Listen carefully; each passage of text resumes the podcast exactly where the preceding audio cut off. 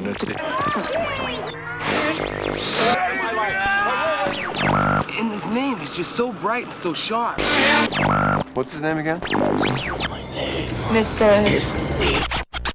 The names have been changed to protect the innocent. Yo! Hey, hey, Doc. Here's Johnny. Bond. James, James, James, James Bond. Young lady, what is your name? Mrs. Lee now, how about your fella here? They call me Mr. That's right. Mr. Henderson. Guy. I'm Rob Landers.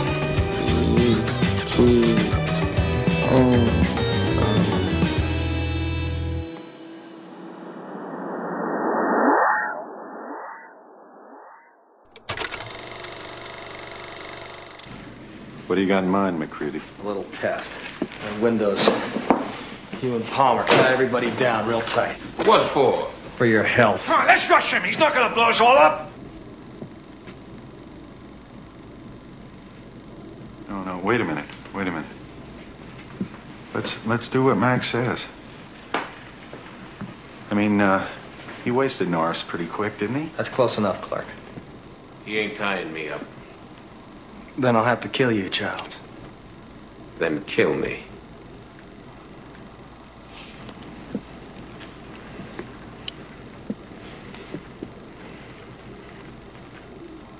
I mean it.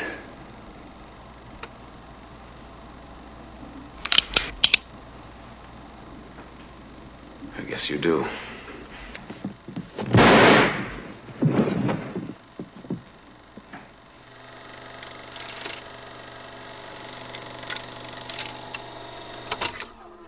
Olá! Esse é o Cinefilia e Companhia. Meu nome é Hugo Harris, eu tô aqui com os meus colegas de sempre, a Juliana Varela Oi, pessoal. e o Henrique Pires. Fala turminha, tudo bem? Beleza, Ricão. Estamos aqui também com uma convidada muito, muito especial, a grande Isabel Wittmann do Feito por Elas. Isabel, Oi. tudo bem? Queimei a largada. Oi, gente. Não, eu que na verdade engoli aqui. Tudo certo, voltando a casa, né? Isso, que seja sempre sua casa, viu? Muito bem. Obrigado por ter, ter comparecido aqui no nosso episódio. A gente vai ter uma boa conversa hoje. É um filme bem agradável, né? Bem gostosinho de assistir. Claro que eu tô sendo irônico, porque quem tá escutando a gente sabe que a gente tá falando aqui do filme O Enigma do Outro Mundo, do John Carpenter. 1982. Queria antes de qualquer coisa dizer aqui para Isabel que eu estava olhando os nossos episódios aqui do Cinefilia e o episódio que ela participou no ano passado do Laranja Mecânica está atualmente em segundo lugar como um dos mais escutados numa diferença de duas pessoas para o primeiro colocado que é um peso pesado que é o Poderoso Chefão Ah. certo? Daí, Justificável. é, o Laranja Mecânica tá em segundo. E Bora aí- ouvir Laranja Mecânica, gente.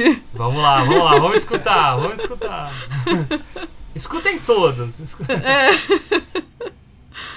Pessoal, o filme que a gente escolheu é, foi assim uma decisão a respeito do de um hall de filmes de terror que nós tínhamos vontade de falar a respeito, mas existe aí um carinho especial, até mesmo pela representatividade que esse filme tem, né, para essa produção do gênero nos anos 80. Então, é, eu queria começar aqui conversando com vocês para falar um pouquinho do Carpenter, né? Aquilo que vocês conhecem do Carpenter, se gostam, se não gostam, se tem muita coisa ainda para ver. Eu tenho muita coisa para ver. E depois a gente começar a falar mesmo do, do nosso tema.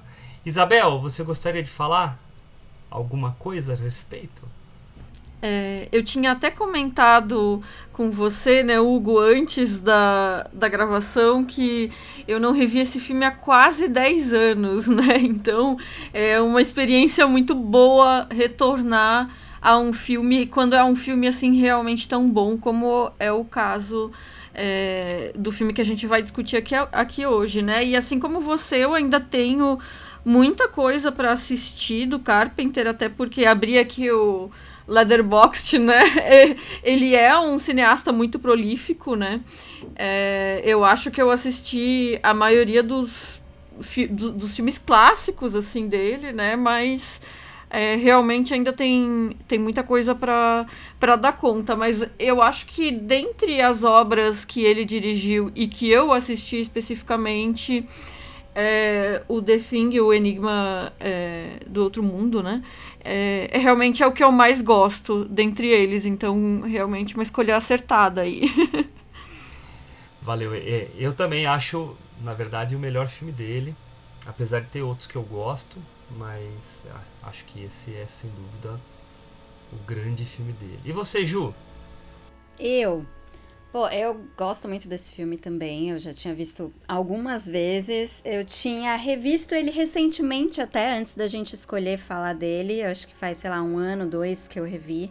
Então tava relativamente fresco na memória. Falta ver muita coisa do Carpenter também para mim, assim. Tipo, tem um filme dele que é o Eles Vivem, que tá na minha lista, ó, há um tempão e eu sempre esqueço. Eu falo, putz, tinha que ter visto esse filme, tem que ver esse filme. Então, assim, tem essas dívidas aí pra, pra ver, mas né? Acho que a maioria eu vi meio que quando criança ou adolescente, então assim, eu sei que vi, mas não lembro muita coisa, mas era divertido, tipo Aventuras do Bairro Proibido, Christine e tudo mais. Eu não tenho certeza se eu assisti a Fuga de Nova York, eu tô em dúvida aqui, mas, uhum. né?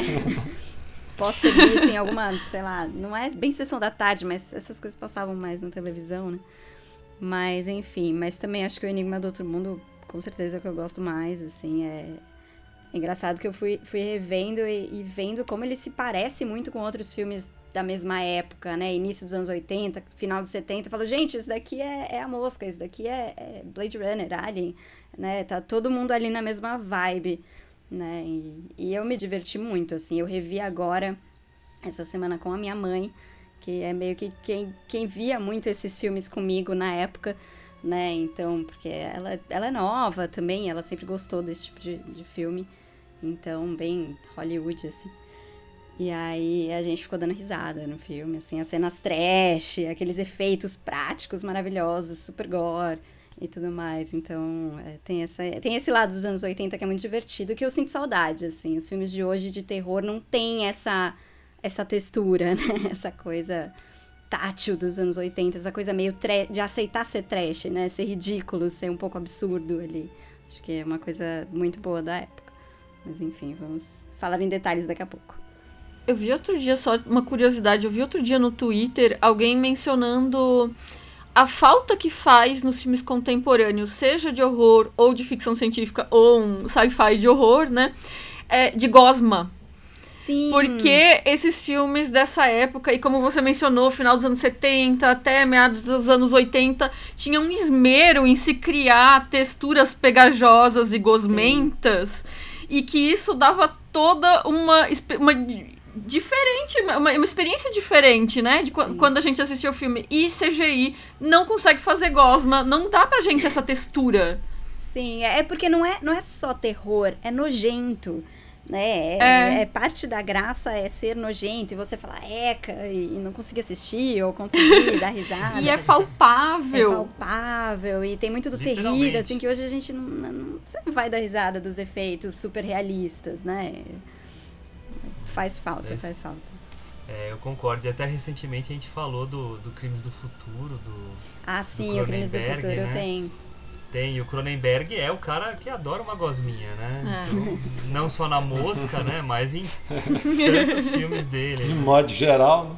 É, por sinal, o Cinefilia anda muito nojento esse ano, né? Pois Falando é. de muitas, muitos filmes nojentos, né? A Mosca, Crimes do Futuro, O Enigma do Outro Mundo. Pois é, a gente uhum. tá num ano bem. sei lá. Eu ia falar bem terror, mas não é bem terror, né? É bem essa coisa visceral. É, isso aí, visceral. Anos 80. Anos 80, tamo nostálgico. E você, Henrique? Pô, cara, Carpenter é o diretor da minha infância, nos 80, né, cara? Porra, no começo dos 90 ali, né? É, um cara fantástico, um diretor brilhante, né? Um diretor que gosta muito, né? Que também é compositor, né? É, músico, enfim. Um cara que, que gosta desse ambiente, né? Da, da, da do sci-fi, do terror. E o que eu admiro nesse cara é o time dele, né? Todos os filmes dele têm um time muito bom, né? Ele é muito preciso, né? Então um cara que acompanha o corte, acompanha a, a, a ideia em si da sequência, né? No seu tempo, né? Nem mais nem menos, né? Você pode não gostar do filme, mas o time do filme para aquilo que ele se propõe. É por causa, eu acho, talvez dele ser músico também ajuda ele um pouco nessa ideia, né? E sim, né? Quem, né? Nunca ficou ali, né?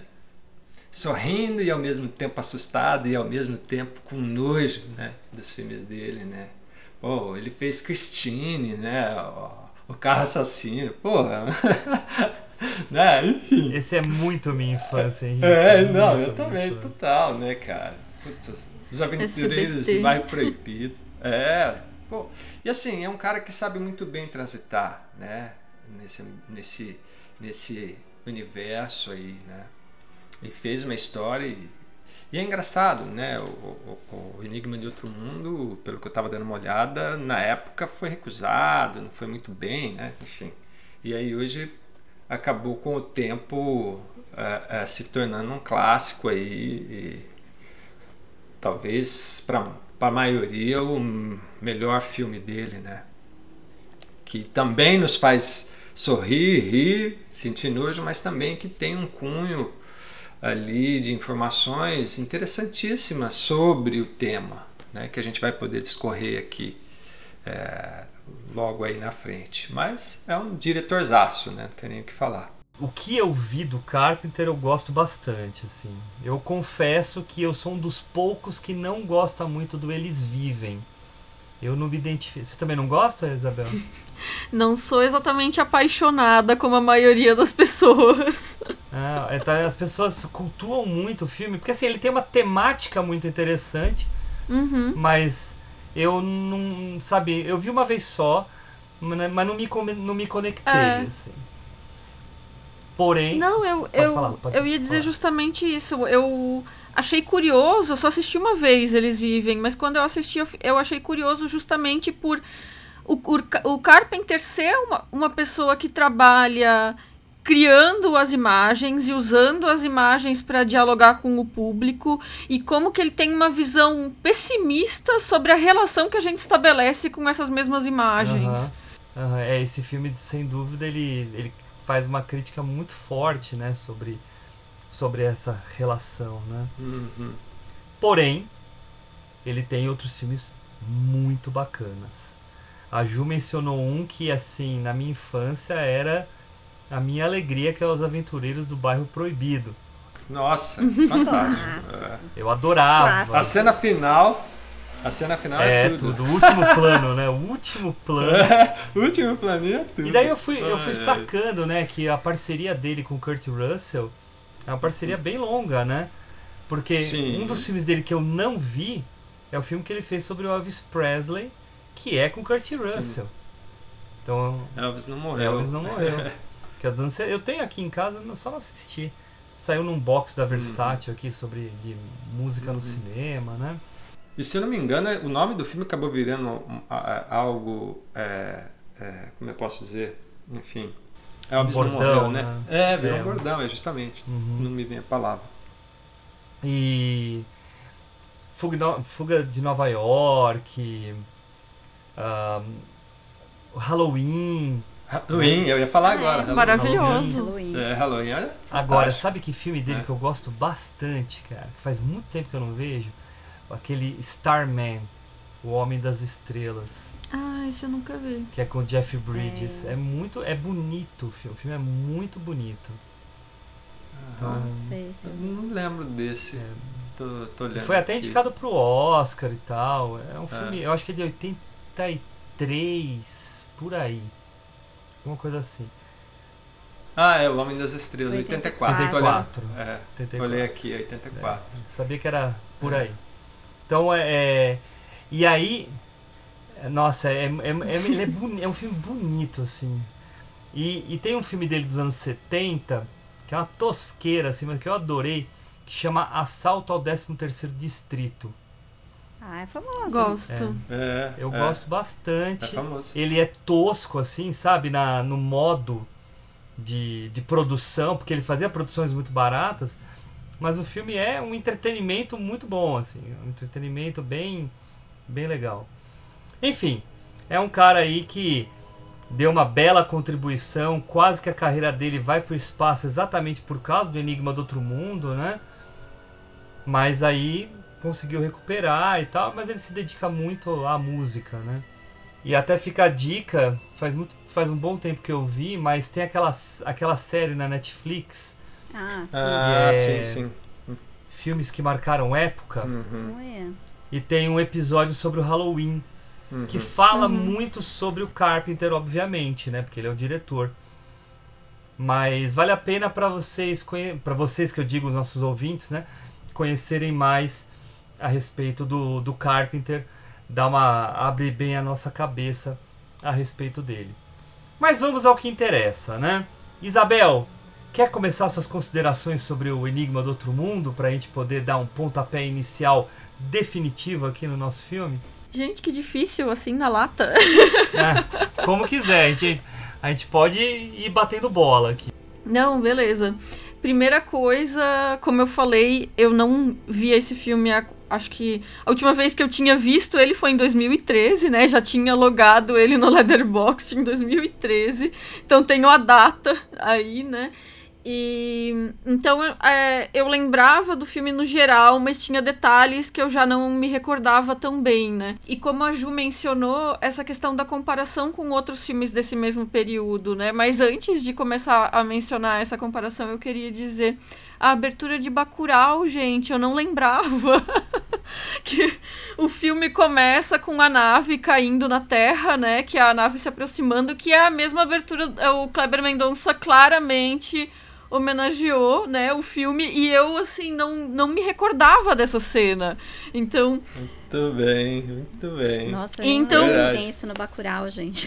Pois é, então, porque Bacurau tem uma série de homenagens ao Carpenter, né? Inclusive a escola João Carpinteiro, a questão da trilha sonora que remete às trilhas dele e tudo mais, né? Mas eu não me lembrava dessa, dessa abertura especificamente de como que isso tava tão literalmente, né, no Bacurau. Então, parabéns ao Kleber Mendonça, muito bem escolhidas as suas referências. O Kleber é um sabe, né? monstro, né, gente? Cá entre nós, é um grande cineasta, né? Sim, sim, Sim. sim. Né, Nada como um crítico fazendo cinema, né? Fazendo referência de tudo aquilo que ele conhece. Nem todos, Será? né? Tá bom. Nem Será? No mínimo vai agradar os críticos. A gente não sabe, mas a crítica tá.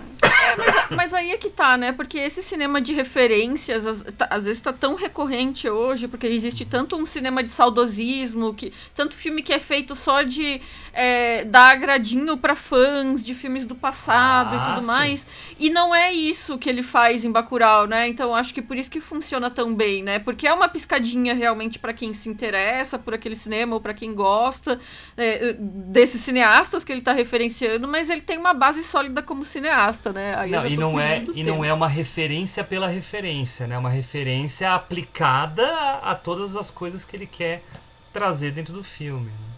Exatamente. E aí, pra começar, eu, já que me foi dada essa honra, eu vou aproveitar a deixa da Ju mesmo e dizer que nessa revisão eu não consegui não comparar muito é, esse filme com o Alien.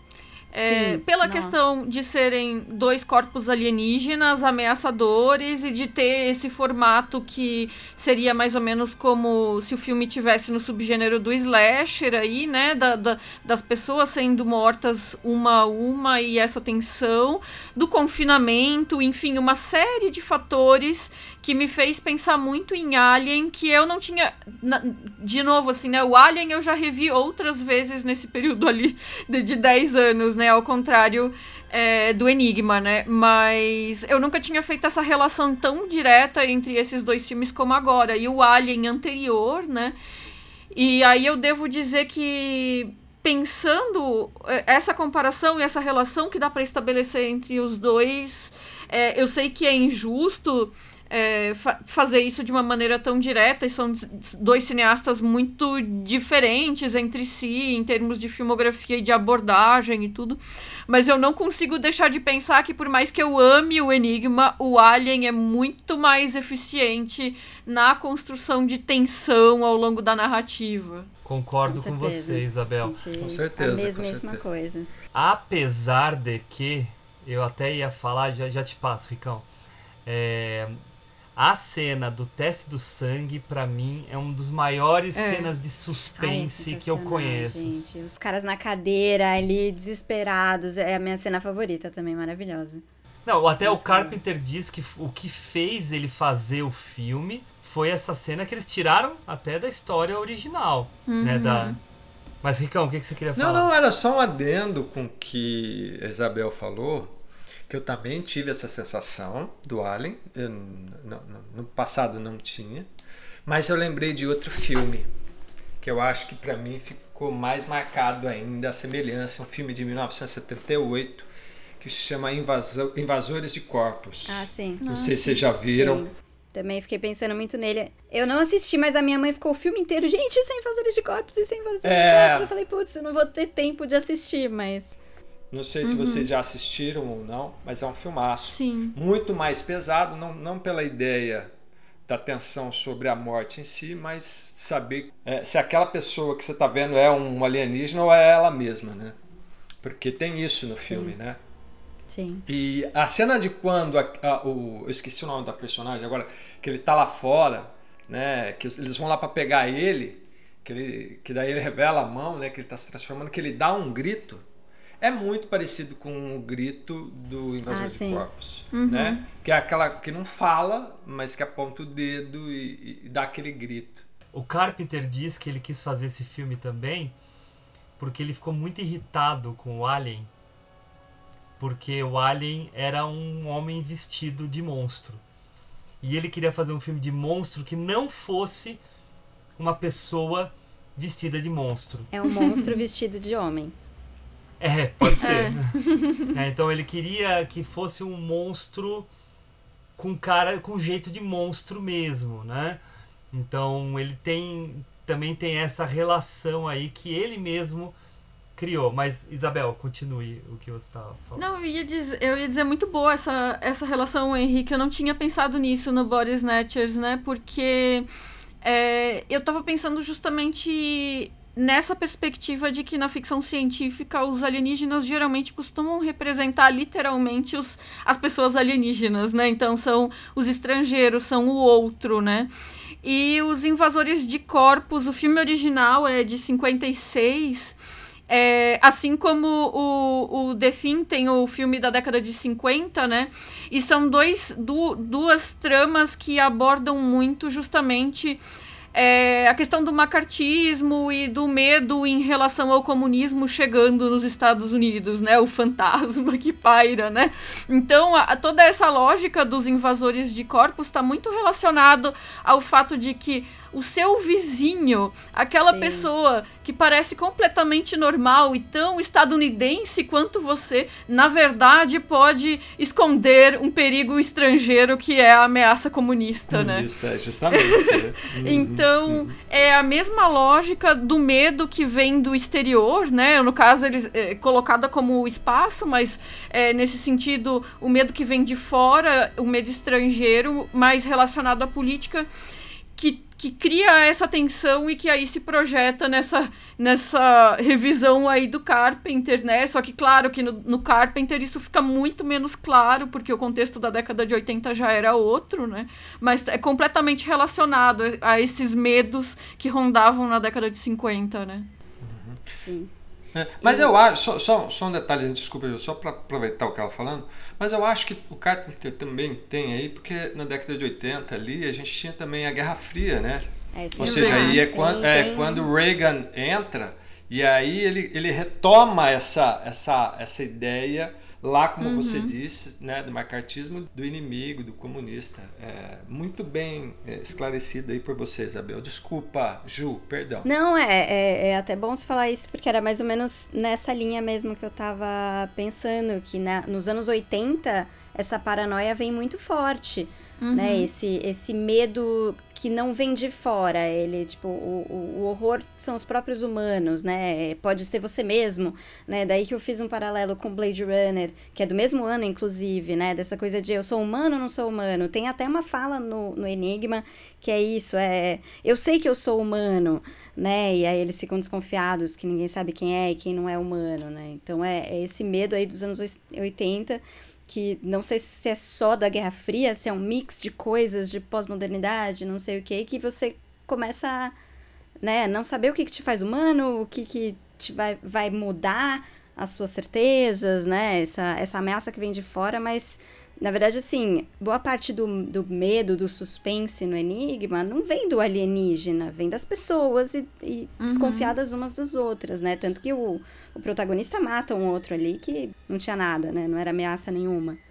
Então é muito mais nós contra nós, né? O, o- os humanos como o próprio horror, como o próprio a fonte de, de medo, enfim, de E- perigo. E, e a Isabel mencionou, né, o Vampiros de Almas. Esse sim eu vi, eu não vi a, versão dos anos 70. E eu gosto muito também. E essa pegada macartista mesmo é, é evidente, assim, no filme, né, Uhum. Isabel? Assim, é descarado propaganda contra, contra os Sim. comunistas, né? E daí eu queria aproveitar a fala também da Isabel para falar um pouquinho do Monstro do Ártico, que é a primeira versão, né? E todo mundo fala que é uma refilmagem, né? E quem assiste o vocês viram o Monstro do Ártico? Não deu É um monstro só, né? É, é- é- É, então, é um monstro, monstro. só, mas assim, tem uma tem um detalhes interessantíssimos. Ele não, para mim ele não é uma refilmagem. O Enigma do Outro Mundo é uma continuação. Por quê? Porque no Monstro do Ártico, o que a gente vê, os caras recebendo a notícia de que caiu um disco voador num determinado lugar, eles vão lá ver o disco, eles veem que está aberto, daí eles encontram o monstro congelado, eles recortam aquele retângulo, levando eh, ele congelado num cubo de gelo mesmo, Olha e só. levam para a base deles, derrete o gelo, obviamente, e solta a, a fera. A fera vai matando geral e num determinado ponto ela foge. Depois de ter destruído tudo. E acaba o filme. E como começa o Enigma do Outro Ah, Exatamente, Mundo? eles indo atrás desesperadamente. Exatamente. A única, a única diferença é que eles fazem no Enigma do Outro Mundo ser uma base norueguesa. Claro, não ficar duas bases americanas não ia fazer sentido. Exatamente, principalmente por causa da dificuldade do dos caras entenderem o que, que o norueguês estava dizendo, né? Uhum, Então- uhum, verdade, verdade. Então, porque daí no Enigma do Outro Mundo a gente vê os o, o, o- o Kurt Russell indo lá na outra base e vendo aquele, aquele Uhum. Retângulo, o- o recorte, é, o isoporzão, tudo lá. Então, por isso que pra mim, apesar de ser serem duas versões da mesma história, o Carpenter constrói como se fosse uma continuidade. Que legal, não, não sabia bom. É. disso. Faz sentido. isso torna bem interessante. É. mesmo. Ah, eu ia falar, a, a Isabel tava falando do Alien. Tem, eu, eu pensei muito no Alien na cena que sai uma. Acho que sai um, um corpo de dentro de outro corpo. E que nem tem a, a boca do Alien saindo de dentro da boca, tem uma cena ali que sai toda uma cabeça ali, enfim, os corpos vão se misturando, mas tem uma que é exatamente isso. E tem uma outra que sai da barriga também, né? Que a barriga Uhum. come o cara com os dentes e tal. É muito alien aquilo. né? O cara tá lá parado, inocente, e você fala, ah, vai sair daquela barriga alguma coisa. Dando Então choque tem, ali. Tem uma, umas coisas É sensacional de alien muito grande, também. ali, sim. Não, é sim, muito não. Ele boa. tem, uma, ele tem ali várias coisas do Alien, né? Se a gente parar para pensar, né? no- nessa coisa do, do, do sair do corpo, né? Então não tem como a gente não não não associar isso, né? Não, e, e marcou muito a minha infância aquelas melecas que ficavam saindo, sabe? Aqueles fiozinhos Sim. amarelos e Uhum, verdes. sim. Fazem parecendo Parece um uns tubinhos. trepinha, assim, uns tubinhos, isso. Sim. Que também tem no Alien, no Ash. Lembra do Ash? Sim. Que é Sim, o, sim, o tem as Android. mesmas coisas. Sim, sim. Né? É. É, aquelas melecas lá que Nossa, é fazem parte. verdade. O Alien tem essa questão também da paranoia do, do qual, Sim. qual de nós é humano, qual não Sim, é, por causa do é porque não sabe Nossa, citar Alien não, é, é incrível. o Alien na barriga, né? Alien É, tem todos os é. temas. Enfim. Na- É, todo- todos os filmes da franquia Alien, eu acho que tem algum é, androide sempre que paira essa dúvida sobre qual seria, qual daquelas pessoas seriam realmente humanos e, e quem não é, né? E aí essa coisa de como, como o androide, ele também é um, um, um humanoide que é escravizado pelo, pela indústria, né? É sempre alguém que está a serviço do, do capitalismo especificamente, né? Então que é, sempre está pronto para trair, né? Então para trair os, os seus companheiros humanos, né? Então isso também é uma questão que fica posta ali, né? de- da possibilidade de alguém estar sendo ardiloso, né? Sim. E é, isso não existe tanto no Enigma, né? Porque não tem é, interesses por trás, não tem uma corporação querendo né, usar aquela aquele alienígena, aqueles destroços para fins menos não por escusos. enquanto, né? É, por É. enquanto não, mas eu acho isso uma diferença muito grande do, Sim, do sim. Alien pro, pro Enigma, assim. Tanto essa coisa da, da corporação por trás, né, que se descobre depois que eles estão ali como sacrifícios mesmo, né, foram mandados para morrer.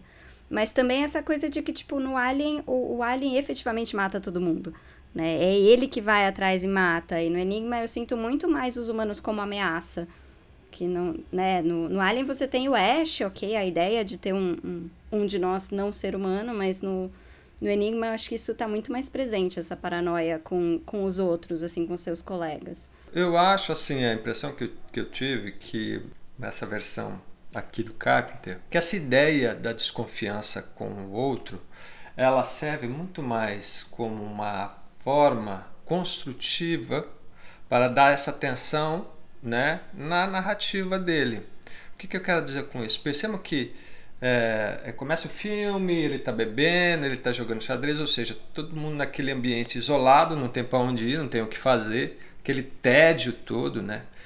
E aí, a partir do momento que chega o cachorro que faz tudo aquilo, é a hora que começa a dar ideia para nós dessa coisa da relação deles, né? E aí isso vai aumentando, essa desconfiança vai ficando cada vez maior, né, entre eles, e nem todos são o alienígena, digamos assim, dentro da história ali que você está, naquele momento que você está vendo, mas fica aquela ideia da desconfiança. Bom, e agora?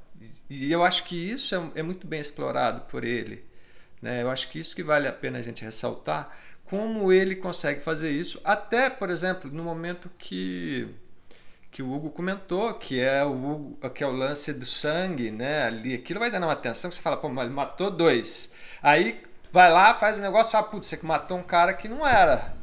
Então, e aí vai, e aí fala, bom, e aquele que vai criando toda a expectativa para nós, né? Você vai falando, puta, eu vou deixar você por último. E aí não, é o, é o penúltimo. Aí tipo fala, putz, me pegou e. De surpresa cara, completamente, né? E é... Isso é muito Não, essa habilidoso. cena é-. Essa cena É é, muito incrível, É maravilhosa. cara. Ela é incrível. Mas ela também tem um, um aspecto que a gente pode pensar nessas angústias que, que, que podem ter influenciado né, as angústias contemporâneas ali do início dos anos 80, que vocês já mencionaram bem a questão do Reagan e esse retorno desse certo receio do, do comunismo e tudo mais, ainda na Guerra Fria, mas tem também a questão muito forte do sangue, né?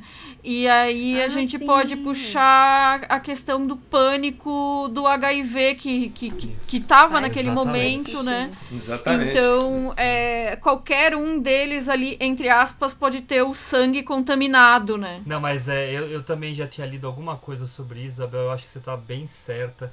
Certíssimo.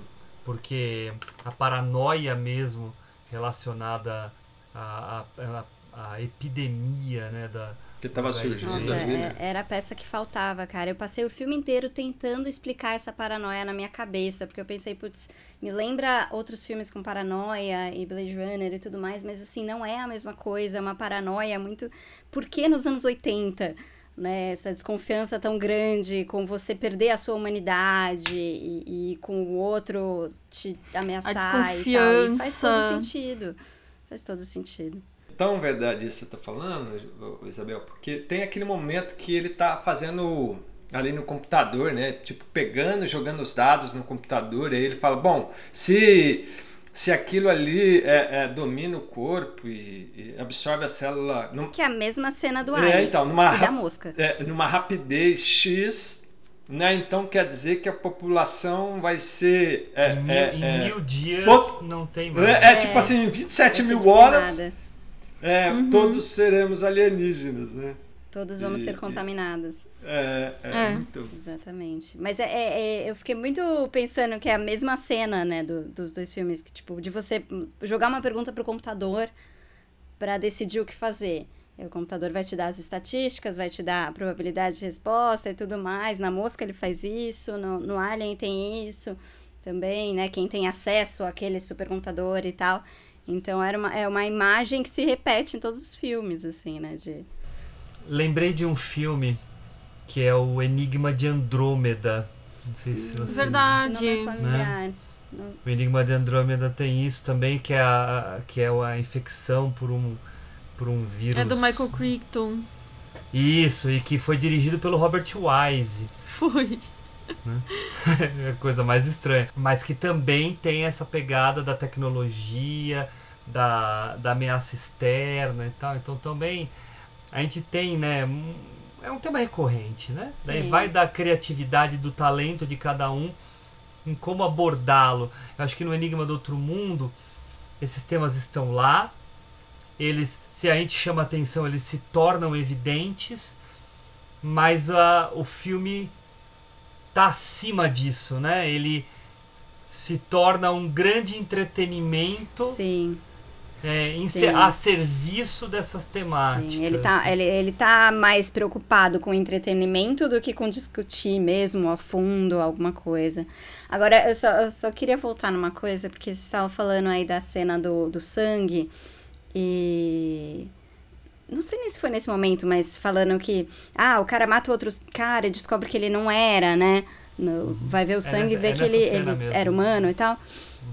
Mas ah, você vai pensar no protagonista desse filme, que é teoricamente o herói, né? Que é o Kurt Russell e tal, aquele cowboy, jaqueta de couro num frio polar, super coerente.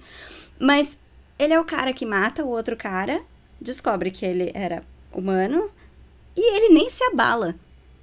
Ele não dá a mínima.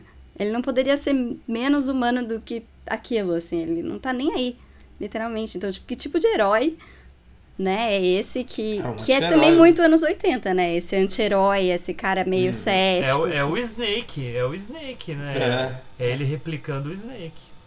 Uhum, uhum, É o próprio Harrison Ford, já que tu É. mencionou o Blade Runner, né? Todos os personagens dele são isso, Solitário, né? é. Quer dizer, os dos anos 80, né? O, o Han Solo, o Deckard e o Indiana Jones, né? São todos esses personagens com essa linha de moralidade meio embaçada.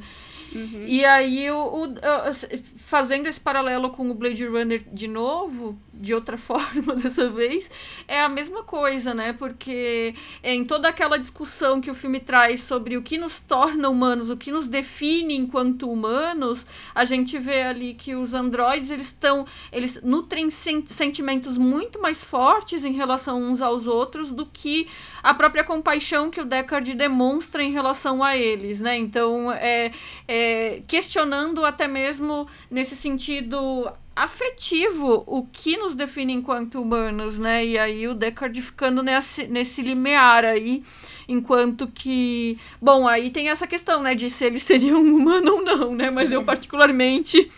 É, assim, do, o, o, É, o o Ford Villeneuve, ele é.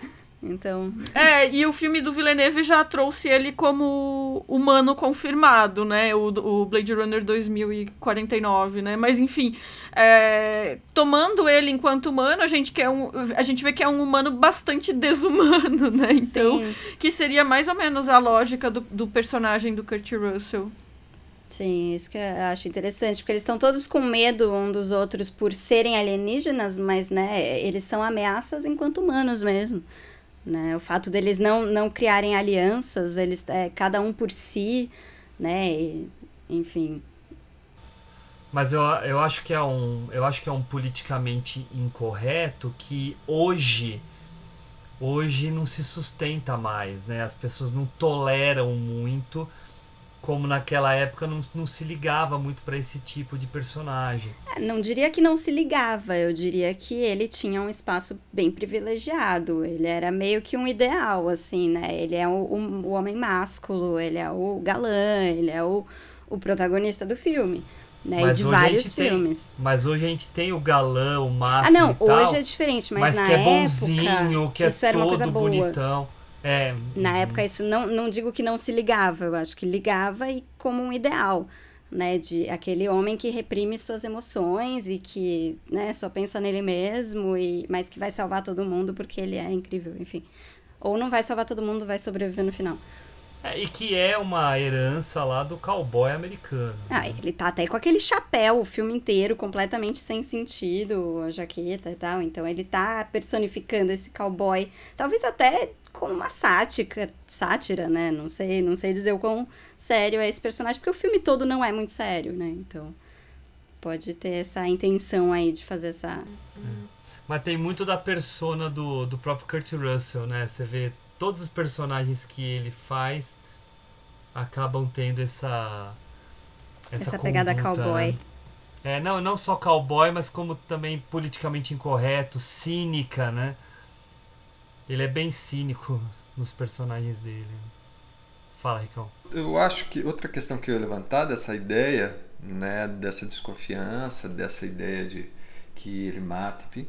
Mas eu acho que aqui, para mim, o Carpenter, mesmo que possa não ser isso, né, mais uma especulação, é essa ideia mais primitiva da sobrevivência, né? Eu acho que tem uma questão aí é, do, do indivíduo como sobreviver. Então, a partir do momento que você está num ciclo né, fechado, onde você não pode sair, onde você não pode pedir socorro, vamos dizer, e aí é cada um para si, Deus para todos, essa temática da morte, da ameaça, ela fica o tempo inteiro. Por quê? Porque é como se você levasse o indivíduo ao extremo e quando você coloca ele no extremo, qual é a questão moral dele? É, essa, essa moralidade vai fazer diferença para ele ou não na sobrevivência? Ou vai atrapalhar? É, eu acho que isso é, é, uma, uma- é algo que também permeia bem o filme, até, pela, até pelas outras personagens, né? que cada um tem um, um perfil psicológico diferente. Né? É óbvio que eu não, faço o questionamento sobre a, a- essa ideia do, do é, politicamente incorreto, né? que isso faz parte desse período, sim. Que eu acho que até um, é, é uma forma que eles encontraram ali né? de, de criar um, um novo herói, né? sendo um anti-herói. Enfim, eu digo isso nos anos 80, né? enfim, que a gente tem vários filmes, não só com, com eles aqui. Mas pode falar, Ju. Não, eu ia falar que dá pra gente fazer um paralelo, talvez extrapolando um pouco, não sei, mas com filmes de zumbis, com essa questão de, de que a gente perde a humanidade numa situação extrema de sobrevivência e vira Sim. cada um por si, porque você vê, né, séries Sim. também, como Walking Dead e tudo mais, é, os vilões são os humanos. Quase sempre, né? Então Uhum, você uhum. tem essa, né? Esse gênero inteiro é, é meio que em cima dessa ideia de que primeiro cada um pode virar um zumbi, então você tem essa coisa da perda da humanidade também, mas os piores normalmente são os humanos que vão se organizar de um jeito autoritário ou vão, né, ficar todos contra todos, ninguém confia em ninguém, ninguém ajuda ninguém. Né? Então, acho que também é um gênero que, que explora as mesmas questões, assim, do, do limite que a- as pessoas vão no momento de sobrevivência né? e quanto elas deixam de, de se comportar como humanos. Uhum, E, e eu não sei, assim, essa questão do politicamente correto, eu não, eu, eu não sei se eu definiria exatamente dessa forma, sabe? Eu acho que era um momento em que as- personagens elas eram desenvolvidas de uma maneira mais multifacetada em suas incoerências e nesse caso dentro de um contexto específico de pragmatismo de necessidade de sobrevivência, né? Porque se a gente pega esses filmes, os blockbusters contemporâneos, e aí pensando especificamente nos filmes de super-heróis, que são os maior, as maiores bilheterias, né? A gente vai ter desde personagens que são vigilantes, punitivistas, como um Batman, até personagens que é, cometem é, crimes de é, assassinato em massa, genocídio, vamos dizer assim, como seria o caso de Vingadores sem especificar nenhum, assim, né? E isso é apresentado preto no branco como esses são os mocinhos, aqueles são os vilões, sem espaço para muita é, discussão em termos de moralidade. E aí, quando a gente pega esse tipo de personagem, eu acho que ele se. É, é claro que o cinema não, não, não tem pretensão de, de retratar a realidade, e a gente está falando aqui de que forma que esse filme pode dialogar com várias das angústias daquele período, mas um personagem que, que seja tão multifacetado assim, eu acho que ele se aproxima muito mais à forma como um ser humano se comportaria em uma situação extrema. E aí eu acho que não é necessariamente uma questão de realmente correção política, mas de um trabalho de roteiro interessante que consegue colocar camadas naquelas personagens, na forma como elas são desenvolvidas. Eu, Eu, não- con- eu concordo eu concordo e demais. discordo, mas. Tá, Pode. então eu vou concordar primeiro e aí depois você discorda, pode ser? Manda ver. É, eu concordo com tudo que você falou, Isabel. Eu acho que é, quando eu falo aqui do politicamente incorreto, eu tenho certeza que essa terminologia não estava em voga para eles naquele período. Eu Uhum. concordo que eles sim estavam querendo dar um personagem mais, vamos colocar assim, visceral, no sentido de estar fazendo algo para sobreviver, como você mesma citou. Acho que hoje passa-se pano demais exatamente para tornar o persona os personagens mais palatáveis para o público, mesmo fazendo coisas que se a gente olha com um pouco mais de, de atenção, são coisas terríveis que estão sendo feitas. Então é, é, é um desenho de personagens realmente é, destoante de uma época para outra. E eu concordo que ele se torna mais interessante. Mas no olhar de hoje, né? Esses personagens do passado trabalham com o politicamente incorreto, que era o que eu estava querendo dizer, e daí a tua fala permite que eu faça esse ajuste no que eu estava querendo dizer. Mas daí eu vou passar aqui para Ju para ela discordar de você. Não, é, eu, eu falo que eu concordo e discordo, assim, eu, eu concordo com a coisa de que realmente não acho que é um caso de ser politicamente correto ou incorreto, porque. E não é nem por uma questão de, de não ser uma questão da época e, e ser um olhar de hoje, mas porque, não sei, o comportamento dele, pelo menos nessa cena do que ele mata uma outra pessoa e não se importa, não é uma questão de ser correto ou incorreto, é uma questão de o que ele sente. Né? Ele não expressa nenhum tipo de sentimento.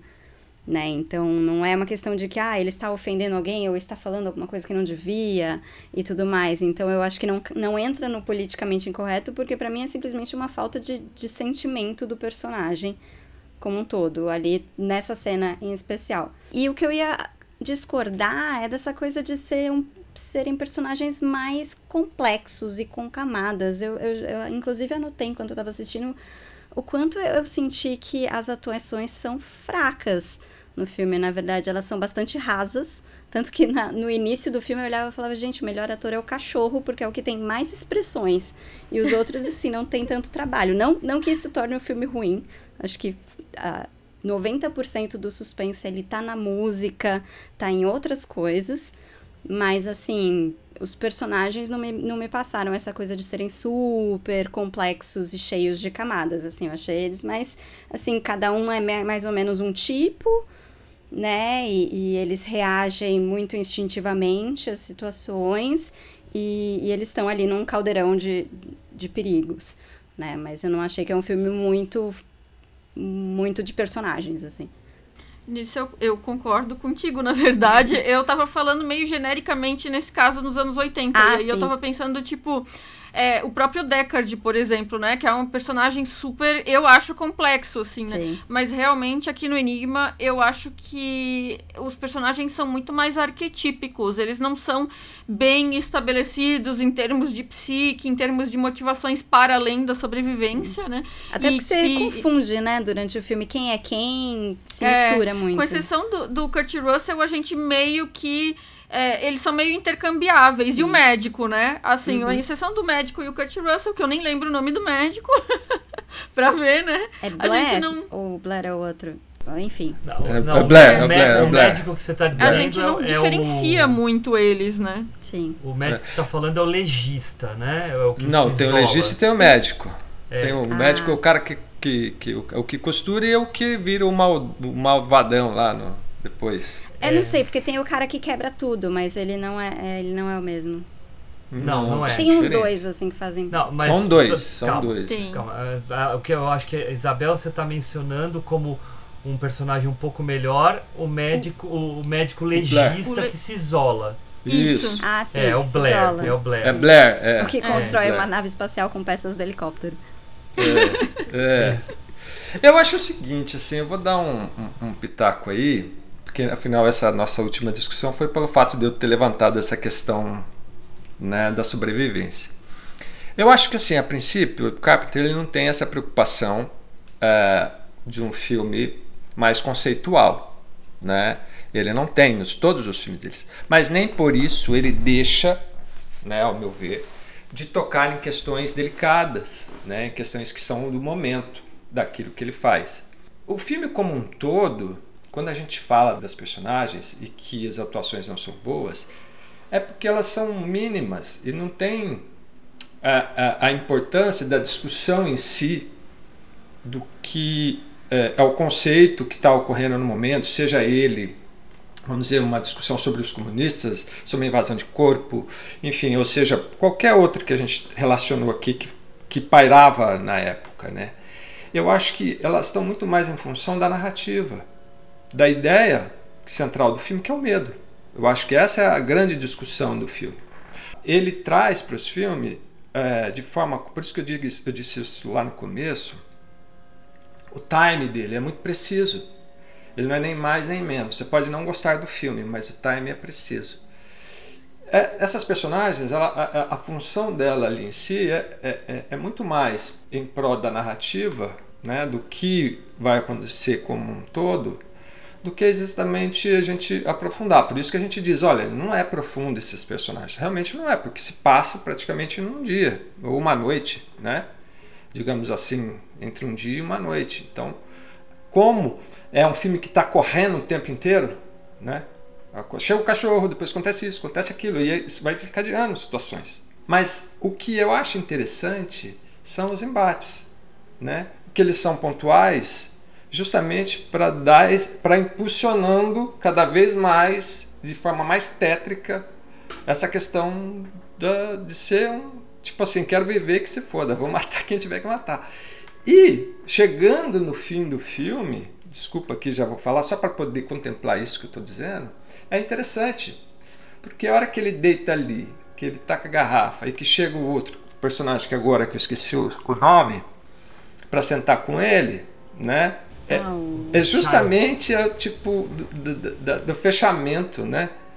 da, daquilo que até então a gente vinha no sofrimento, de tipo de tudo que vai acontecendo, vai morrendo, vai morrendo, vai morrendo. Ele fala: Bom, você vai me matar? "Hum, Não, então você é humano? Não sou. Então me dá um gole aqui que, que a gente vai ter que esperar mesmo, não tem o que fazer.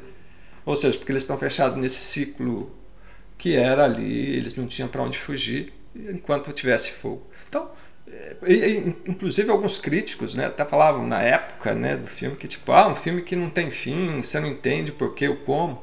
Mas não importa, o o fim não importa, é um recorte do que estava acontecendo ali. Eu acho o final a melhor parte do filme. Também gosto. E eu só, eu, eu só queria fazer um comentário, que a gente estava aqui nesse, nessa questão dessa. eu Vou voltar um pouquinho, tá? Nessa, nessa, nesse assassinato que ele comete. E eu, eu vou ser muito cuidadoso com o que eu vou falar, porque eu não tô querendo justificar o ato de matar o outro cara, tá? O. Clark, né, que ele mata. Ahn, pensando num contexto de história e sobre a reação do personagem, que foi aqui tema de algumas falas nossas, vamos resgatar um pouquinho, né? É, o personagem do Kurt Russell, né, o Mac, ficou trancafiado do lado de fora da base porque eles suspeitaram que ele tivesse sido é, copiado, abduzido, qualquer coisa aí pela pela Virado cor- alienígena. virado alienígena, virado a coisa, né? Ele consegue entrar, ele ameaça os caras para aceitarem a presença dele lá dentro. Os outros se mostram muito agressivos com ele. Ele estava de fato muito também assustado pe- pela ameaça que tanto externa quanto dos próprios colegas.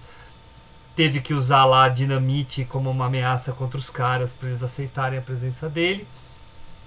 E aí no momento em que o cara vai atacar ele, ele vai lá dar um tiro no cara. E, e a adrenalina tá lá no topo, né? A adrenalina tá lá no topo.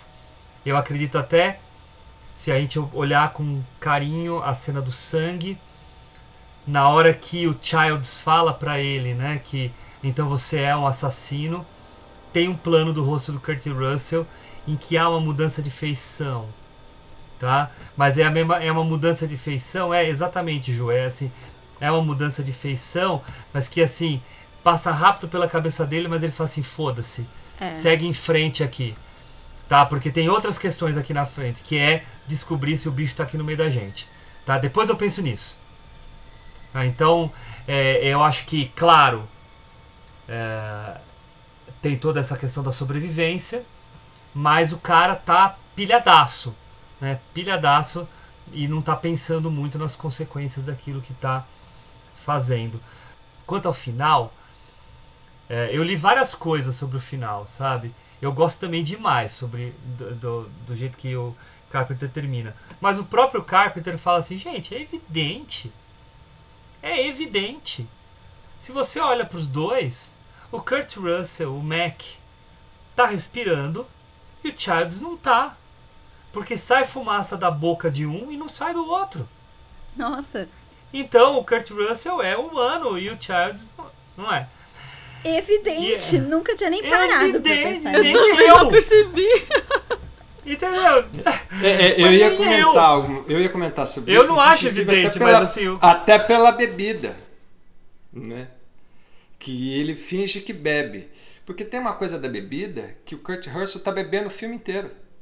Ele tá com aquela garrafa de, de, de, de JB o tempo inteiro no filme, né? Então é essa ideia que, que fica pairando que ele tá não tá sério, né? Ele não tá ele não tá é, é, falando por ele mesmo, né? Olha, eu não quero ser um disco riscado, mas o Decker bebe o filme inteiro também. Não, mas não é um problema. Mas Não, não é mas uma questão de problema, só porque tô ele é fazendo personagem paralelo. Principal. É, ele é o personagem principal. Ah, tá, desculpa. Eu achei que você estava falando dele. Não, Não, o Decker do, Blade Runner. do É, ele bebe o filme inteiro você também, tava é whisky do- também, enfim. É, é, é, Isso. é verdade. Então É, é, é interessante isso. Né? Enfim.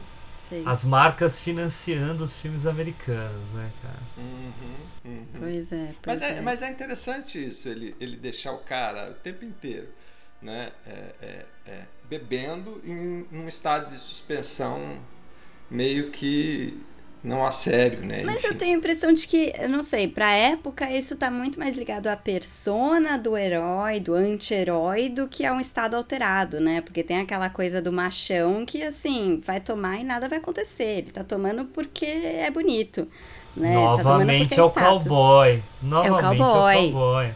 Exatamente, assim, não, não, a- eu não acho que pressupõe um estado alterado porque ele está bebendo. Eu acho que, tipo, eu não sei se, sei lá, as pessoas faziam essa ligação, assim. É, vendo eu o filme. concordo com você, Ju. Eu acho que que hoje em dia a gente tem essa conexão maior. Como o, o caso mais evidente pra mim, por exemplo, é o, o do James Bond atual, que passa a ser um homem com problemas de alcoolismo. Porque o- o- os anteriores, os James Bond anteriores também bebiam. Só que eles Mas foi bebiam porque questão. fazia parte. É, nunca. É pose. Nunca. É, exato, é, chique. Pose. É pose, não é pelo efeito do álcool. É pelo efeito estético do álcool. Inclusive no, no caso do Deckard, o quanto que essa coisa do uísque e também do cigarro tá vinculada ao cinema no ar, né? Sim. Então, assim, que tá sendo. É, mas mas eu, eu discordo um pouquinho de vocês, assim, de modo geral, sobre a questão da bebida, que ela só tem essa função estética aí para falar que ele era o cowboy da época. Porque assim, não faria sentido ele começar o filme jogando xadrez. E aí ele pegar o copo de uísque e jogar dentro, do tipo, ali dentro, e quebrar o computador. É, Não faz sentido ele estragar o computador do qual eles trabalham, porque ele estava bebendo um uísque que estaria esteticamente. Eu falo porque isso faz um sentido. As outras personagens que estão ali, que são vários homens, só tem homem, ninguém está bebendo, ninguém está tomando, ninguém está. Né? Tem um São- até cozinhando. Cê- É, não, mas assim, tem um outro momento que você vê uma latinha né, quando eles estão jogando, se eu não me engano. Fumando Aí depois tem um outro baseado. momento que o cara, é, é, o, o médico, né, que costura, vai lá tomar um, um- Ele vai lá e no fundo ele pega, se não me engano, uma vodka, né? E é óbvio que também, né, essa coisa da bebida de esquentar, você tá no frio. Sem um agasalho apropriado, né? Pelo amor de Deus. Sim, mas, mas, mas se bebe, né, Ju? Se o cara tá lá no frio, tem essa coisa da bebida esquentar, né? Enfim. Mas essa coisa Mas da. eu- é assim, Desculpa. mas isso é tudo especulação minha. É, né? não, não dá pra É. saber. De Não, faria todo nós, tô sentido. falando que é verdade. É, eu, eu fico pensando que essa cena da partida de xadrez, especificamente, como a gente está sendo apresentado ao personagem, também tem muito a ver com ver o quanto que ele é impaciente, impulsivo, não sabe lidar com as próprias limitações ali diante da pressão da, da própria partida de xadrez, né? Esses aspectos é, daí psicológicos do personagem que são apresentados muito rapidamente pra gente, só usando esse pequeno detalhe da cena, né? Uhum. Não, não, faz todo sentido é, é, é, do, do que você está falando, porque ele vai, ele, ele vai desenvolvendo isso ao decorrer, nas ações dele no- durante o filme, né? durante o, processo do filme. Enfim, o quanto ele está entediado, seja pela personalidade dele, ou seja por ele estar naquele ambiente que eles não conseguem contato com ninguém, tá tempestade, tá ali naquele tédio, enfim. E é engraçado que eles chamam o outro de impaciente em um certo momento, né? Quando eles estão escolhendo quem que vai ficar com não lembro o que que era. Daí o outro pega e fala: Não, você não, você não, porque você tem um temperamento explosivo, não sei o que, vou ficar eu. Justo quem? Né? Acho que é a arma mesmo, não, não lembro o que, que era, que eles estavam brigando ali pra pegar. O papo tá muito bom, mas a gente tem que falar do que interessa agora. Das coisas nojentas. gente, na boa. Como, assim, apesar da gente perceber a, a questão dos bonecos e tal, como é bem feito Nossa, muito. os efeitos práticos desse filme. Sei, cara. gente, os cachorros.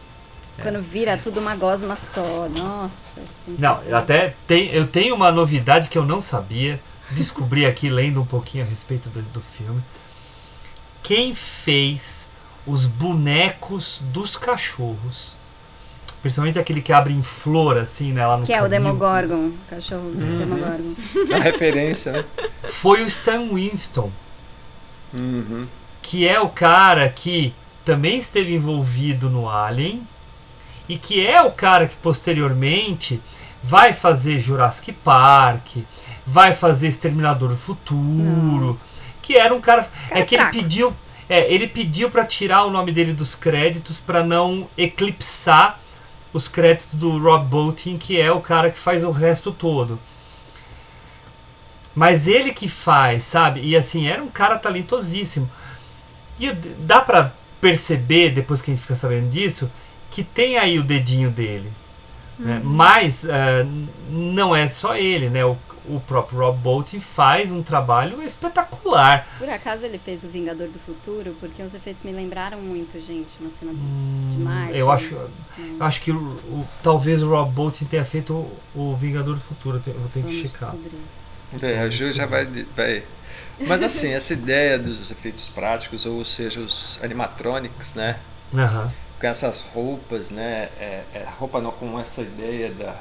Tem animatronic e tem stop motion. né? É, isso que eu ia Ah, falar. essa- uhum. Sim, tem, tem. Mas é que o animatronics são pro, pros bonecos maiores, né? Mexer a Isso. cabeça. Aquele e que sai da barriga, né? Depois de comer a Barriga. mão do cara, né?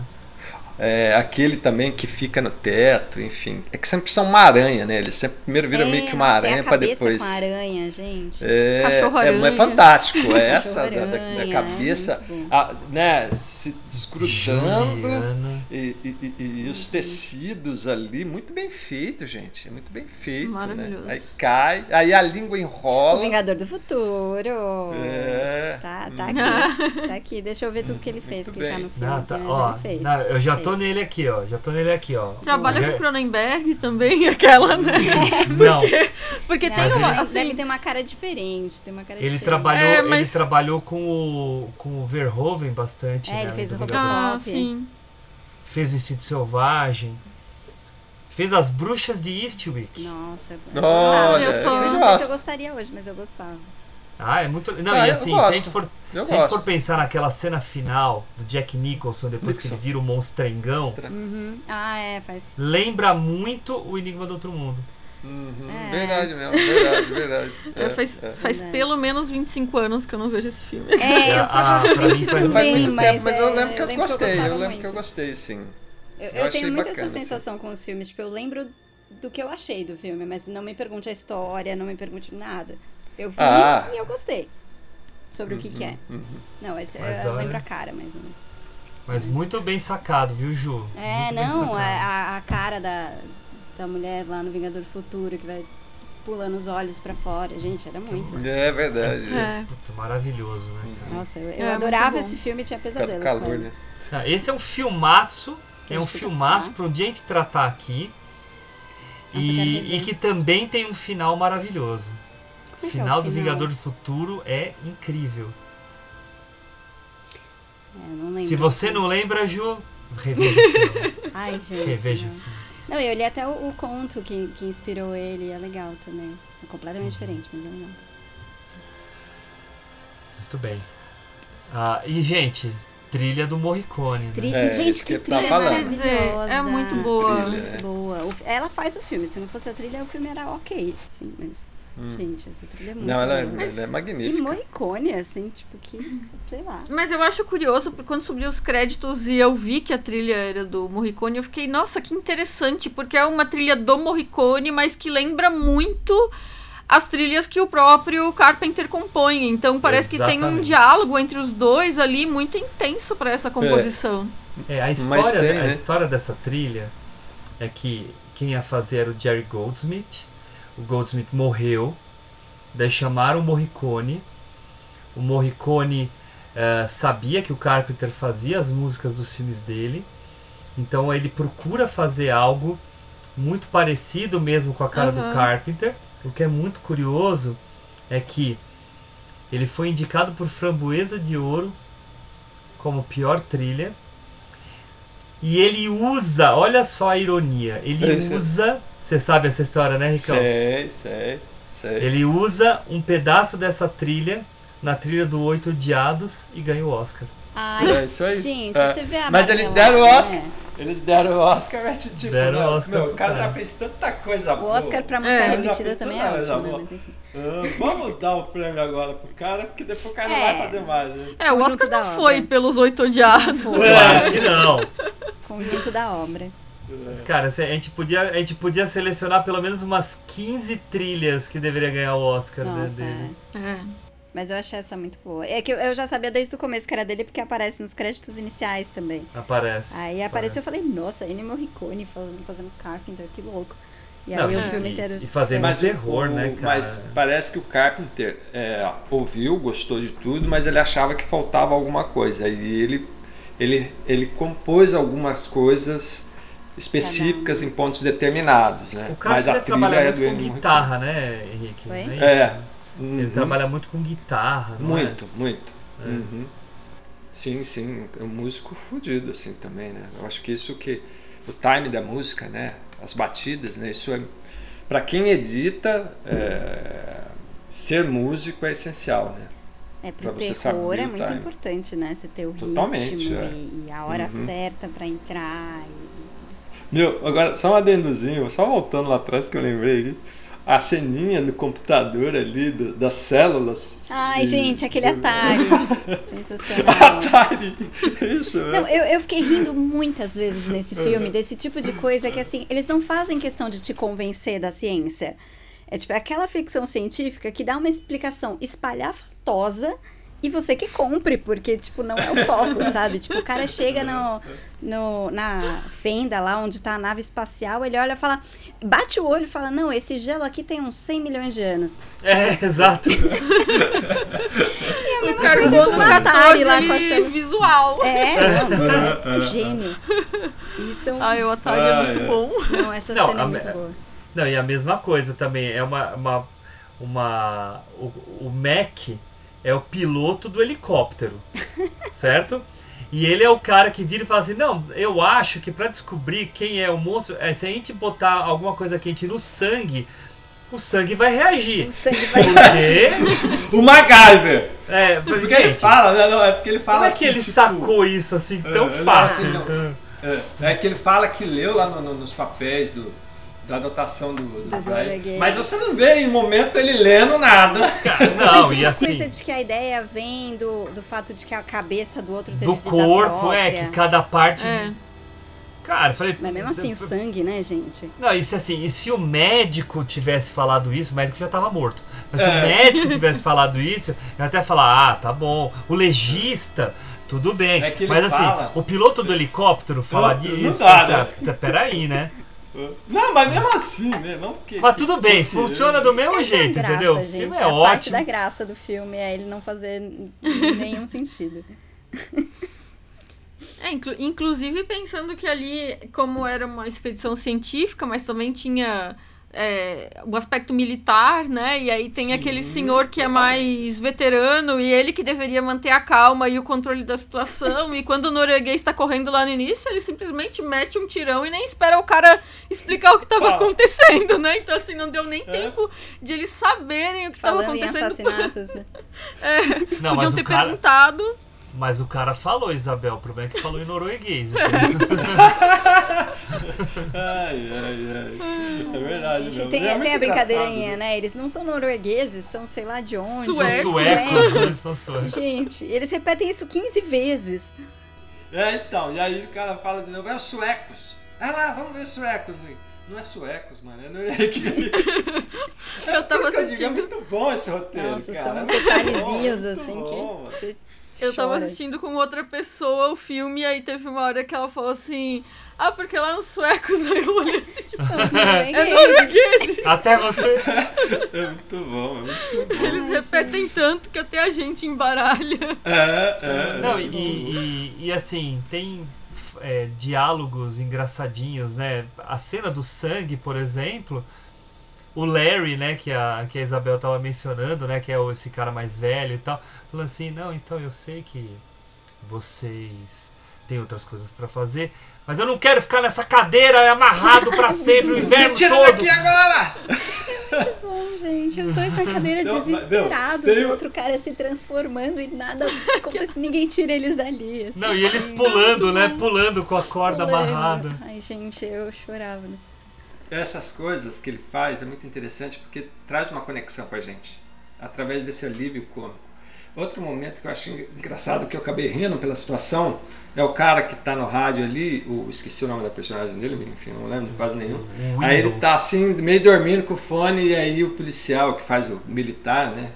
Vai chegar pra cha- falar com ele, e, e aí já chega e aumenta o som, e ele, puta que pariu, tira o cara, ele fala pra ele, aí chega um bem, bem construída, né? Enfim.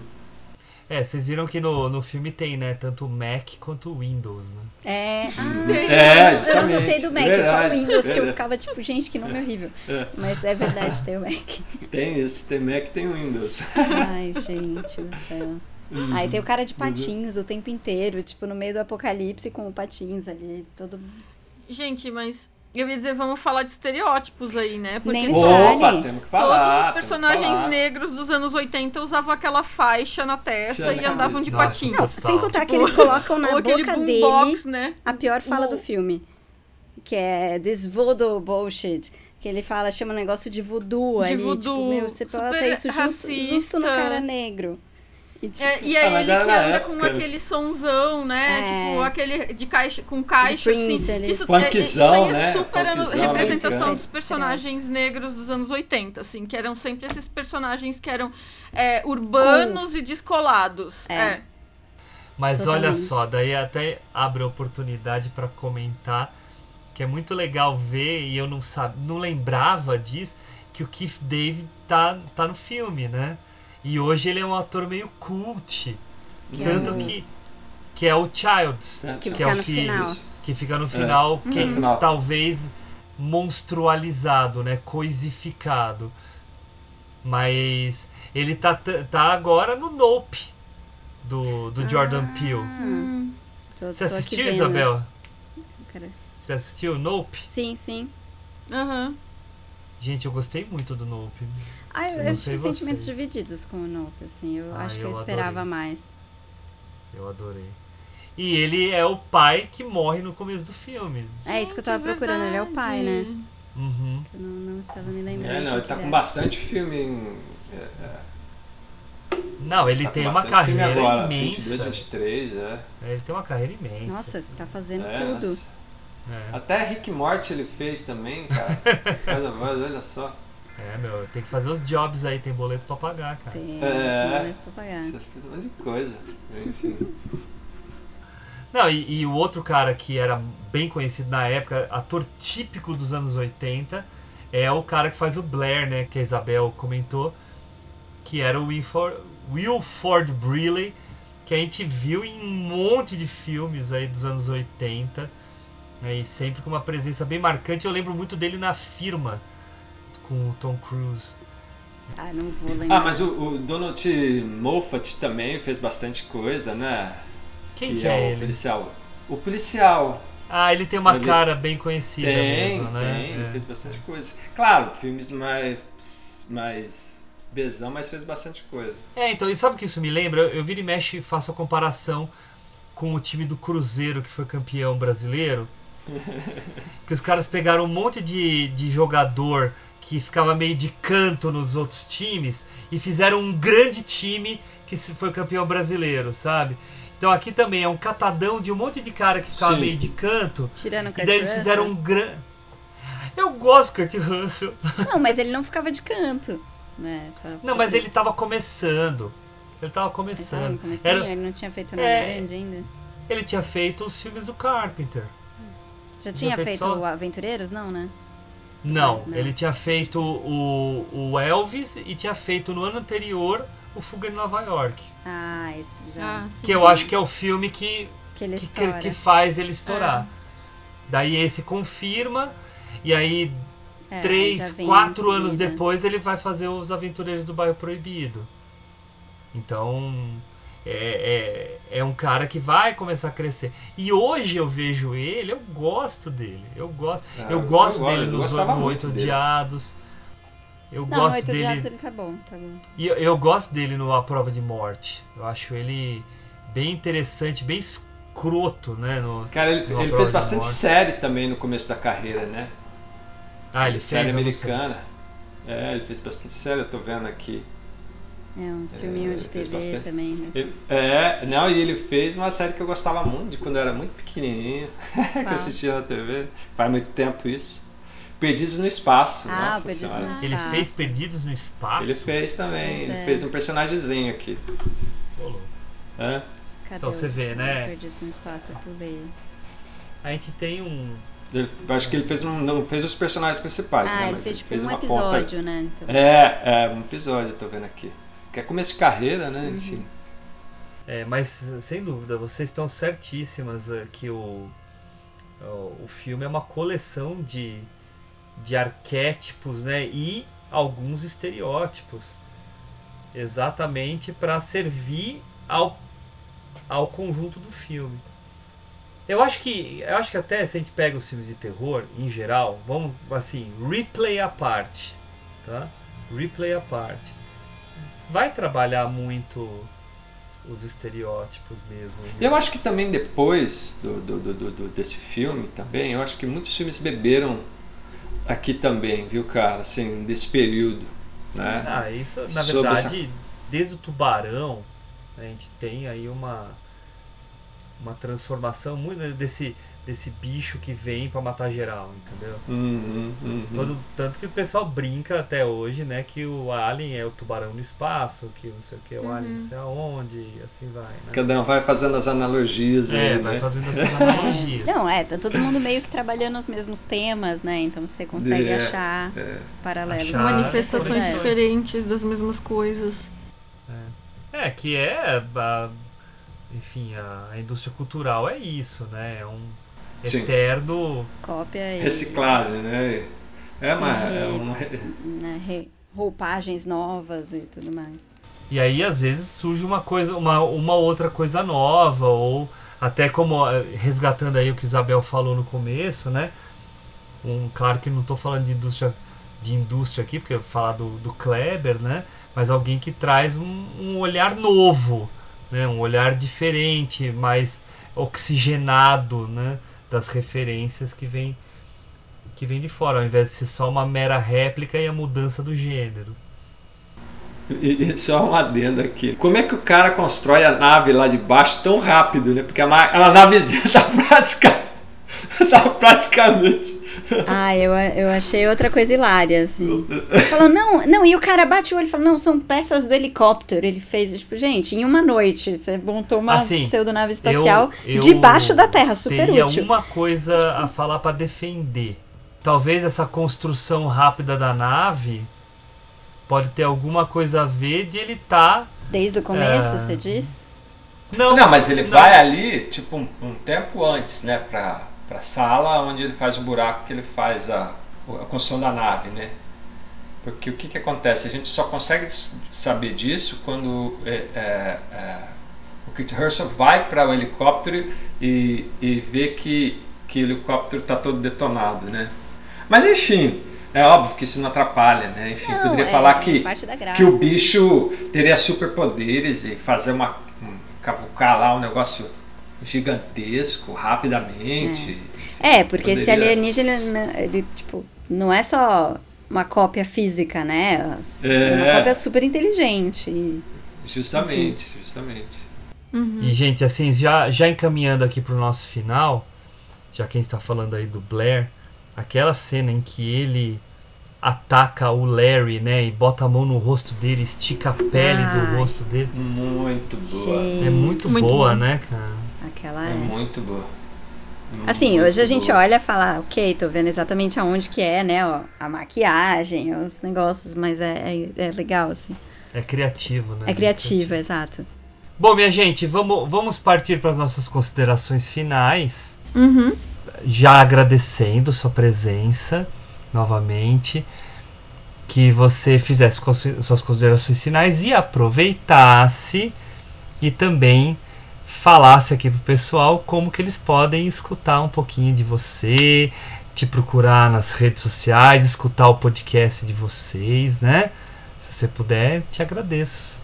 Muito obrigada, Hugo, pelo convite. É sempre muito legal conversar com vocês. É sempre muito bom ter essas conversas com pessoas que também são apaixonadas por cinema, né? Então, é, o Enigma de Outro Mundo foi ótimo rever depois de tanto tempo. Acho que esse é um exercício que recentemente eu tenho feito muitas vezes, que é de retornar a filmes que, de certa forma, fizeram parte da minha formação enquanto cinéfila e também enquanto crítica de cinema e realmente é um filme muito interessante, né? O John Carpenter ele tem um domínio da direção e da construção da tensão e ao mesmo tempo dos aspectos de humor, como vocês também mencionaram, né? Então é um filme que é realmente muito divertido da gente assistir. Foi um prazer participar dessa conversa com vocês e para quem quiser é, acompanhar o meu trabalho, eu tô em todas as redes sociais, quer dizer, todas as redes, é Twitter e Instagram como Ivitman e também o Feito por Elas. Vocês podem acessar o site feitoporelas.com.br, tem todo o nosso conteúdo lá, tanto críticas quanto podcasts e também nas redes sociais e também no Leatherboxd, né? O Feito por Elas e eu é, estamos no Twitter, Instagram e Leatherboxd. Perfeito, Isabel.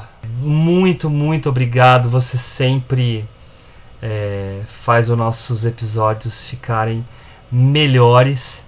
Você Ai, é uma pessoa de muita qualidade, muito obrigado. E pessoal, escutem o feito por elas, que realmente é muito bom. Uh, Juliana Varela, muito obrigado também pela tua presença, minha cara. Ah, eu que agradeço, agradeço muito a presença da Isabel. Foi realmente incrível ter, ter você de novo aqui com a gente teve considerações muito interessantes, assim, coisas que não tinha pensado ainda sobre o filme, né, relações que a gente ainda não tinha feito. Então foi, foi um papo muito bom, muito gostoso. E, e é isso, acho que valeu a pena falar desse filme. Quem não assistiu ainda, assista. Né, é um filme muito gostoso, é, é um dos poucos filmes que a gente fala aqui que é mais entretenimento, talvez, do que outras coisas mas mesmo assim ele traz muita coisa para quem gosta de cinema, né? De, de coisas que a gente vai ver em muitos outros filmes de horror, de, de sci-fi, é, seja por influência dele ou seja ele numa confluência com outros filmes da época. E né, uma trilha sonora incrível, esse tema da paranoia muito interessante, do isolamento, do, enfim, da desumanização, essa coisa bem anos 80 que o filme traz, de, né, tanto dos efeitos práticos que a gente gosta tanto, é legal a gente ver hoje, né, para comparar com o tipo de cinema que se faz agora. Enfim, foi, foi um papo muito bom. É isso. Obrigada, Hugo. Obrigada, Henrique, por mais essa, essa conversa. E obrigada a quem ouviu a gente também. Obrigado, Ju. E Henrique Pires, obrigado também, meu caro. Pô, gente, que legal falar desse filme. Foi muito interessante aqui a gente debater, né? E, e rever esse filme que fez parte da minha infância. Desse diretor que, de certa forma, construiu, moldou um pouco do que é cinema para mim na minha infância é quem eu admiro pelo talento, pela forma como ele faz os filmes. Você pode não gostar do filme, pode né, achar o filme é, fraquinho, enfim, mas ele sempre tem alguma coisa legal dentro da narrativa, ele sempre tem algo bacana na estética. E Enigma do Outro Mundo é um filme que hoje é um clássico, né? E que tem nota alta lá no MDB, para quem gosta de ver essas questões. Né? Agradecer a Isabel, que foi ímpar aqui nas, nos seus comentários, como sempre, né? É, trazendo, como a Ju falou, coisas para que a gente possa refletir. A Ju, como sempre, pertinente e objetiva, né? Precisa ali com o bisturi. E você, Hugão, nesse maestro aí regendo a gente aqui. Valeu, gente. Obrigado. Obrigado, Henrique. Hoje eu fiz a a finalização do episódio de um jeito diferente, né? Juntando a despedida e, a, e as considerações finais. Mas é um filme que também me acompanha desde pequeno. Meu pai que me apresentou, ele adorava esse filme, quer dizer, adora, né? Mas na época falava muito do filme para mim. Acabei assistindo, morria de medo. hoje em dia só cultuamos, né? Pessoal, obrigado, obrigado pela participação aqui. Foi um papo muito, muito bom mesmo. Espero que o pessoal também tenha gostado. É isso aí. Falou, gente. Tchau.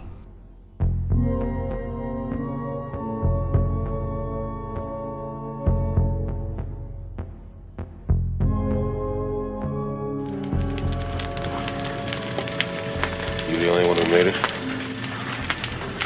Not the only one. Did kill it? Where were you, Charles?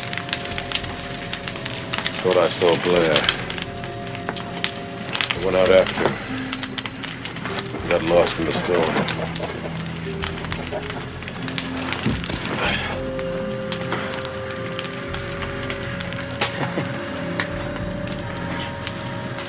Fire's got the temperature up all over the camp.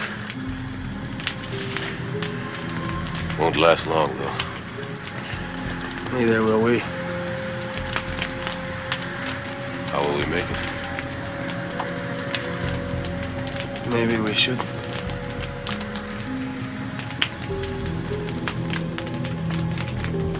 If you're worried about me, If we've got any surprises for each other,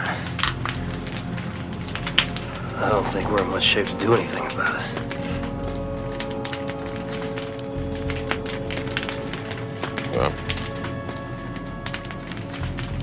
Do? Why don't we just wait here for a little while? See what happens.